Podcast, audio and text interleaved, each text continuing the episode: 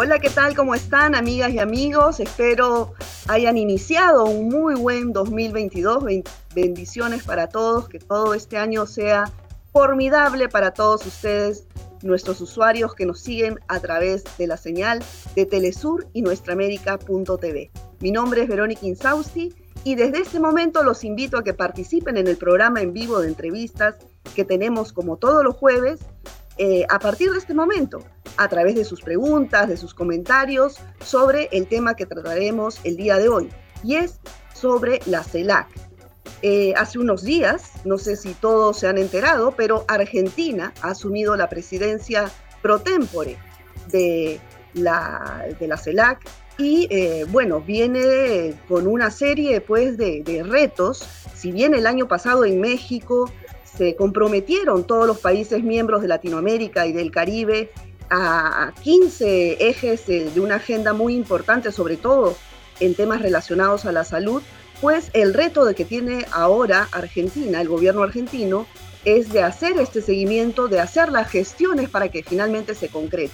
Y en paralelo, pues la CELAC social, todas las organizaciones sociales de nuestra región que vienen articulándose también para hacer un seguimiento y eh, una vigilancia a este eh, proceso para que finalmente se concreten. Sobre todos estos temas vamos a conversar con eh, nuestros invitados el día de hoy. Ellos, bienvenida, ella es Mocha García Naranjo, dirigente del Partido Socialista Peruano y además una intensa activista de hace muchos años.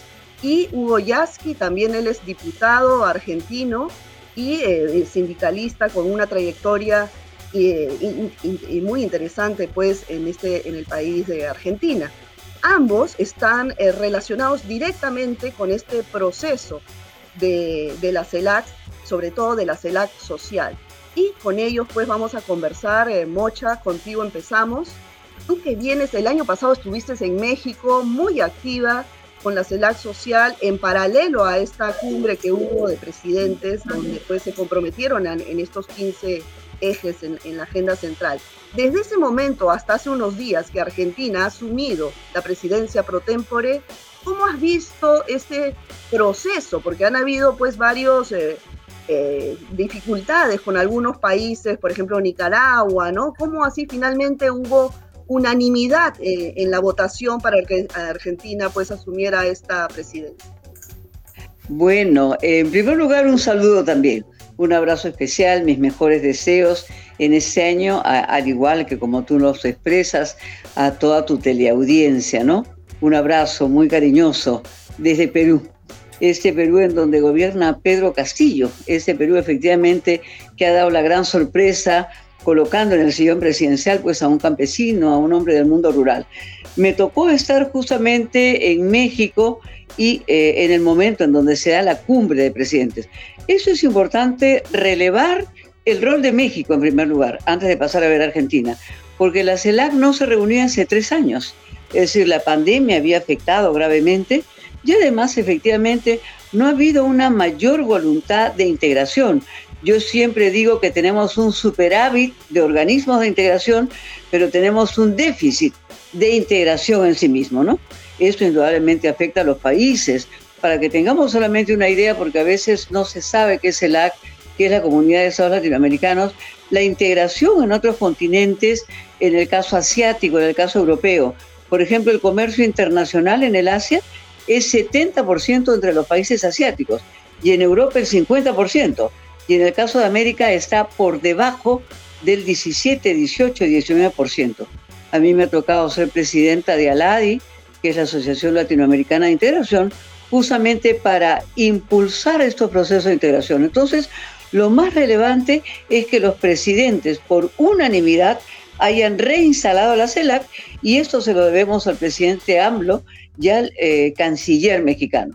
Esto hizo que hubo, hubiera un trabajo en el conjunto de los cancilleres y he estado también en la Argentina y hace muy poco, hace dos semanas, ha sido el presidente Fernández quien ha asumido este rol. Eso es muy importante porque se trata de un eje progresista para la América Latina, en un peso fundamental de economías tan grandes como la economía mexicana y como la economía argentina, que son motores económicos, sociales, políticos de dimensiones fundamentales, que además en donde las fuerzas progresistas han, eh, han tenido importantísimas victorias en estos últimos tres años, ¿no? Entonces tenemos una... sobre este tema, Mocha, sí que vamos a ir más adelante sobre este tema del mapa geopolítico de la región y, y la importancia de este eje que tú bien mencionas, México-Argentina, ¿no?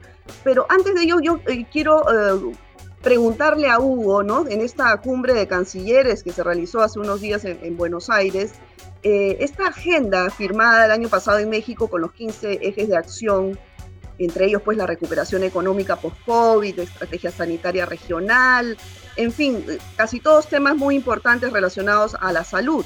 ¿no? Pero el canciller argentino dijo que no habrá avances en estos puntos si no hay consenso, ¿no? Y, bueno, claro, con posiciones políticas tan variopintas, eh, va a tener que hilar fino para, para lograr avances en ese sentido, ¿no? Hugo, ¿tú qué opinas al respecto? Sí, creo que sería de esperar que todos los gobiernos de América Latina pongan por delante la necesidad de la integración. Yo creo que eh, lamentablemente la política imperial que se ha dado Estados Unidos y Norteamérica en nuestra región ha siempre tendido a fomentar la división, la fragmentación, eh, por eso nos cuesta tanto a los pueblos de América Latina conformar la patria grande, ¿no? Como decía eh, el Pepe Mujica en una oportunidad que estuvimos reunidos, tenemos muchas naciones, pero nos falta una patria grande. Creo que hay que trabajar intensamente para eso. Creo que hay que tratar de recuperar el espíritu que existió en el 2005 cuando rechazamos el ALCA y no todos los presidentes y presidentas de la región estaban animados por la misma ideología, no todos tenían la misma mirada política, pero en ese momento como que se fue capaz de poner como un valor eh, supremo por encima de las particularidades y diferencias la necesidad de empezar a pararnos frente al mundo de otra manera, darnos cuenta que tenemos que integrarnos en lo económico, en lo productivo, en lo financiero, en lo educativo, etc. Y creo que esa es la gran agenda que tiene por delante eh, la CELAC y el gobierno argentino que ahora eventualmente va a estar a cargo pro, tempore de la presidencia en un momento que es bueno porque yo creo que empieza a haber en América Latina aires de, por lo menos, de renovación. Hay una expectativa muy grande, efectivamente, con la asunción de Castillo en Perú. Lo de Chile creo que ha sido muy importante. El pueblo chileno dio vuelta a una página que parecía que costaba mucho dar la vuelta creo que tenemos la posibilidad de que en Brasil, esa gran nación, con el gobierno de Lula, si ganara, vuelva a ser de alguna forma eh, la brújula del proceso de integración. Imagínense qué importante sería que grandes naciones fundamentalmente ese país continental que es eh, Brasil pudieran formar parte activamente de un proceso de integración regional. Claro, hay mucha expectativa respecto a, lo que va a pasar este año en Brasil y en Colombia también, ¿no? Y además, como tú bien dices, el triunfo de, Boric en Chile, Castillo en Perú, ¿no? El eje que se ha consolidado México-Argentina. Entonces, son otros aires, ¿no? En la región. Eh, eh, Mocha, ¿tú qué, crees que en, en, este contexto geopolítico eh, ¿Qué va a pasar con Prosur, con la Alianza del Pacífico? Bueno, ya ni mencionar el Grupo de Lima, pues, este ya se extinguió, ¿no? Eh, ¿Qué crees que pasen con estas organizaciones que se crearon hace unos años con los gobiernos de derecha de turno, digamos? Mira tú, eh, solamente quiero hacer un añadido a este, a este nuevo aire del progresismo en América Latina, que es muy importante. Yo estoy partiendo este domingo a Honduras al triunfo de Xiomara Castro, ¿no? Efectivamente, con el Partido Libre, que implica también un proceso muy significativo para Centroamérica, porque potencia toda la articulación del CARICOM, que son 12 países que son un eje central para el fortalecimiento de CELAC. Yo tengo una gran expectativa, yo tengo una gran expectativa porque como dice Hugo, efectivamente el conjunto de nuestras encuestas, las que leemos, las encuestas latinoamericanas, las encuestas mundiales, las globales, las de Brasil, eh, le dan una distancia a Lula gigantesca, ¿no?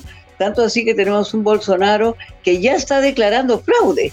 O sea, no han empezado las elecciones efectivamente y ya está con la grita de fraude como está acá en el Perú. En el Perú efectivamente. No significa que no estamos en una América en disputa.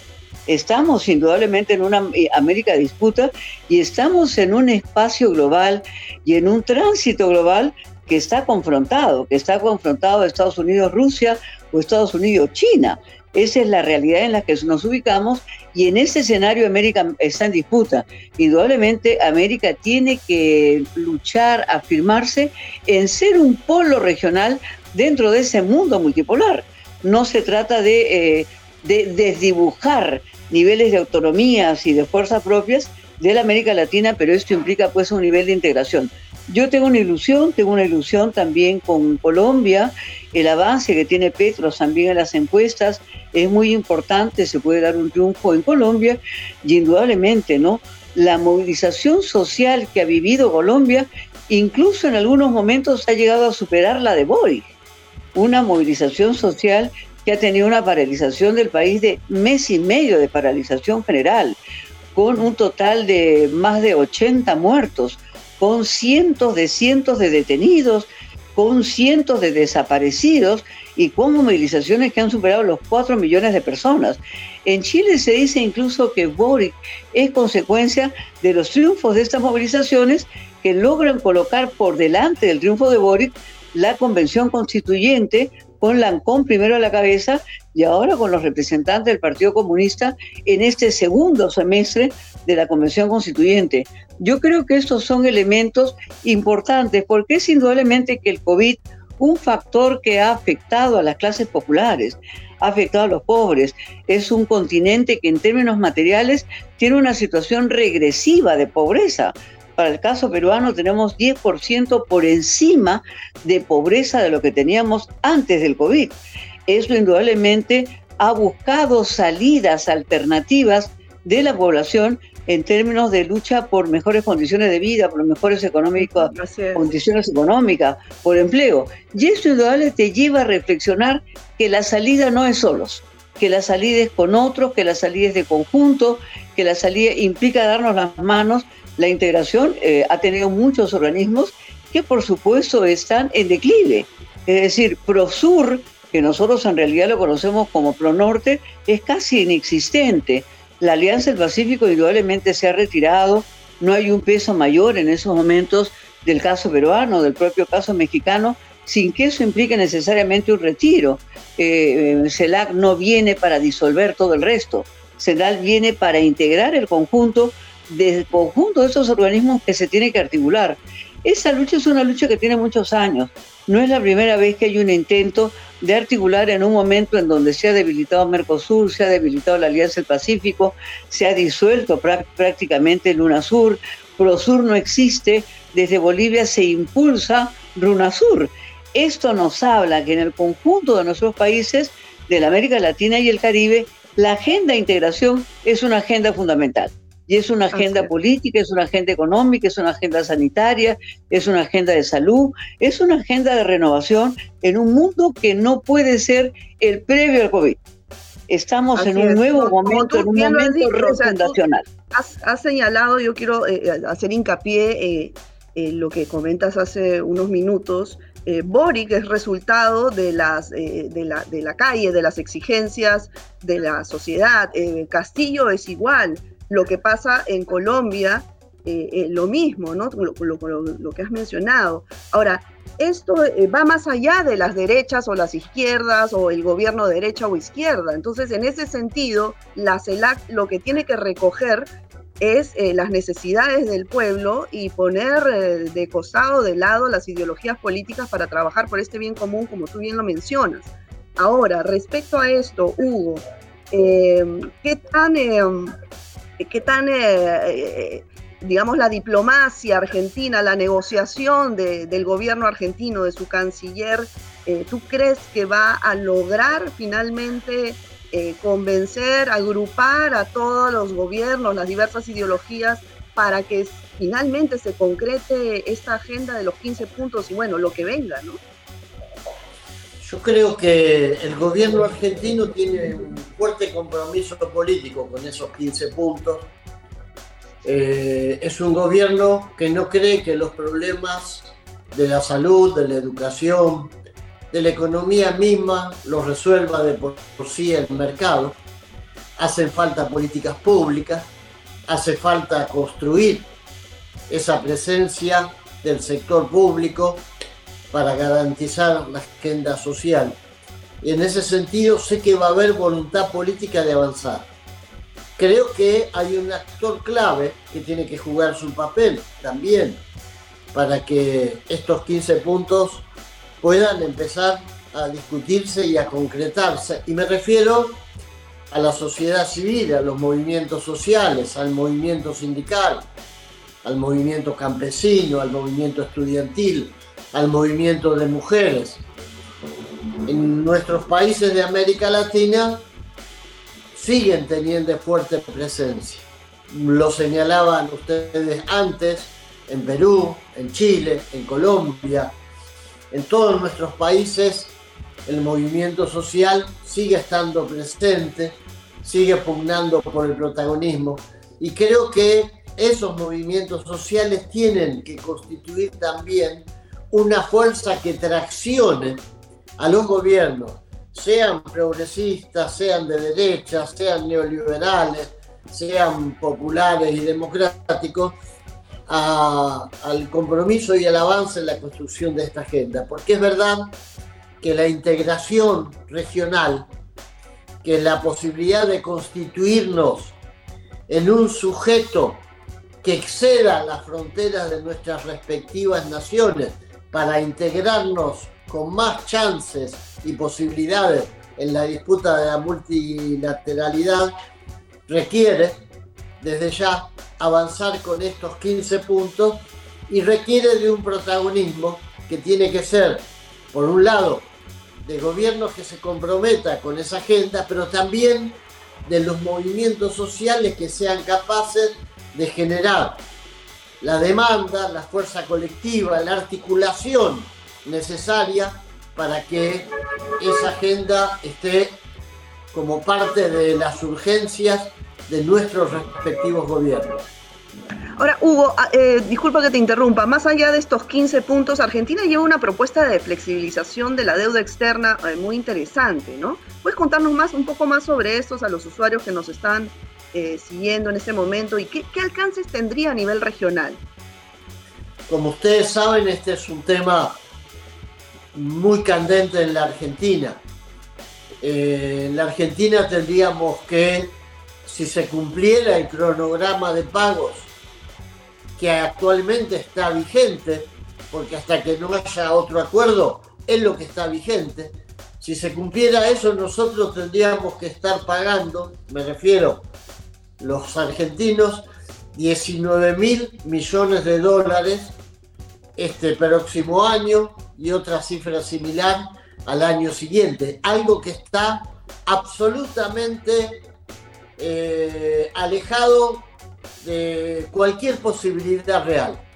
La Argentina no está en condiciones de pagar estos tremendos vencimientos de una deuda que además se fugó en los, en, los paraísos fiscales, es decir, una deuda de casi 55 mil millones de dólares que el FMI eh, accedió a otorgarle a la Argentina simplemente porque en ese momento quería favorecerse la posición política de quien era presidente y lograr que pudiera ser reelecto. Jugada que falló, por suerte, para los argentinos, pero la deuda quedó. Entonces lo que estamos promoviendo desde las organizaciones sociales, desde el gobierno, es la conformación de una especie de, de, corriente, de, de una plataforma que permita encarar desde todos los países de América Latina la definición del tema de la deuda y de las hipotecas de nuestros países con el FMI desde una perspectiva que no signifique tener que someter eh, a nuestros pueblos a políticas de ajuste, de reducción de presupuesto, de recesión, de eliminación de derechos, que es lo que viene siempre atado a las fórmulas de repago o de renegociación de la deuda, que es la tensión que hoy se vive en la Argentina.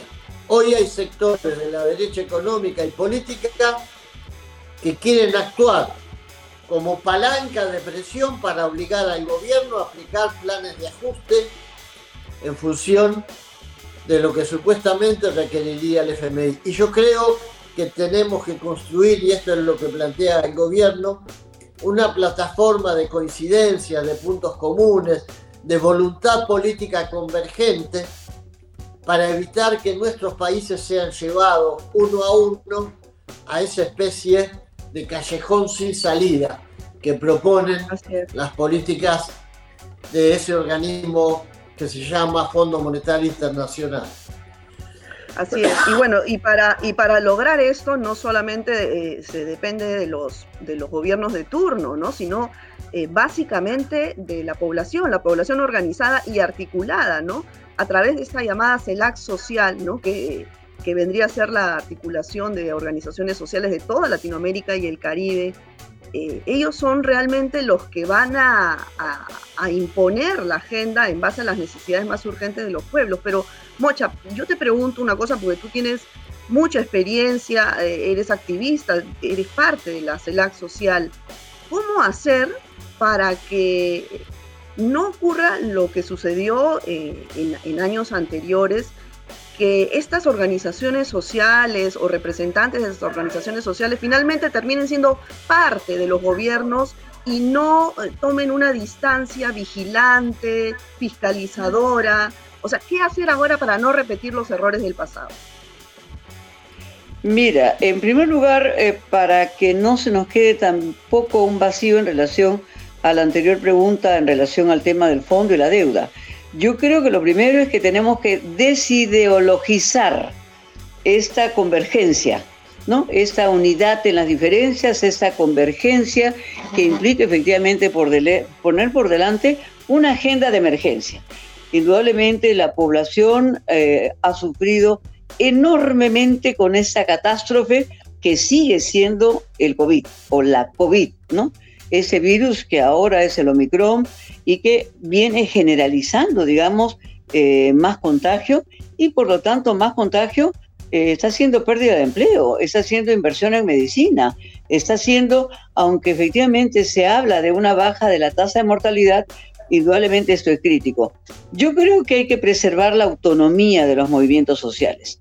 Hay que preservar la autonomía de los movimientos sociales y los nuevos gobiernos de ese giro progresista que se vuelve a presentar en América Latina tienen que entender efectivamente que hay que preservar la autonomía, de esos movimientos sociales y que hay que darles protagonismo.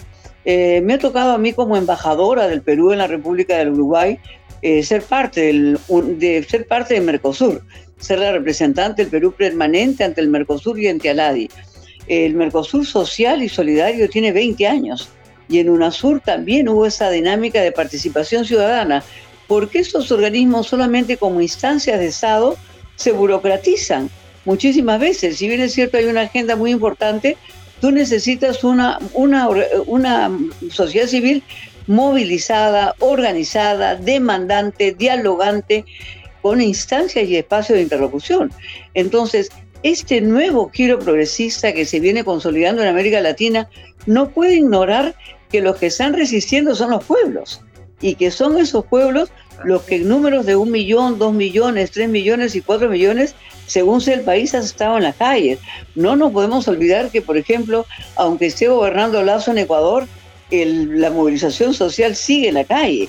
Y aunque esté gobernando Bolsonaro en Brasil, la movilización sigue en la calle. Y que Boric es resultado de eso, como bien lo has dicho, igual que Castillo, igual que Xiomara también. Entonces, esta, estos gobernantes de ese nuevo momento no pueden dejar de pensar que tiene que haber un asiento de base y que esa base tiene que ser autónoma, que esa base tiene que ser independiente, que no sea furgón de cola de los gobiernos, que sea nuevamente una base demandante, que tenga una plataforma que implique conquistas, conquistas en economía, en reactivación, en empleo, en educación, en salud, en sanidad, abordada también de manera significativa. No se ha nombrado un movimiento muy importante, que es el movimiento de los migrantes. El tema de, la población migrante es un movimiento que traspasa todas las fronteras. Yo acabo de hacer un informe para la Unión Europea y efectivamente, incluso la América Andina ha cambiado de patrón migratorio. Antiguamente éramos países de, eh, de salida de los migrantes, como se dice, países de origen. Hoy día somos países de destino.